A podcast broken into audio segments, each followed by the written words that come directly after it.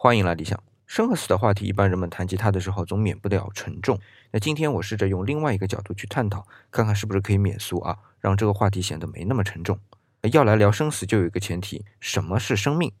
怎么看待生命这种存在，就可以怎么看待生和死。如果我说生命是一个过程啊，以一种组合的方式让存在从出现到消失的过程，那么可能就会好受一些。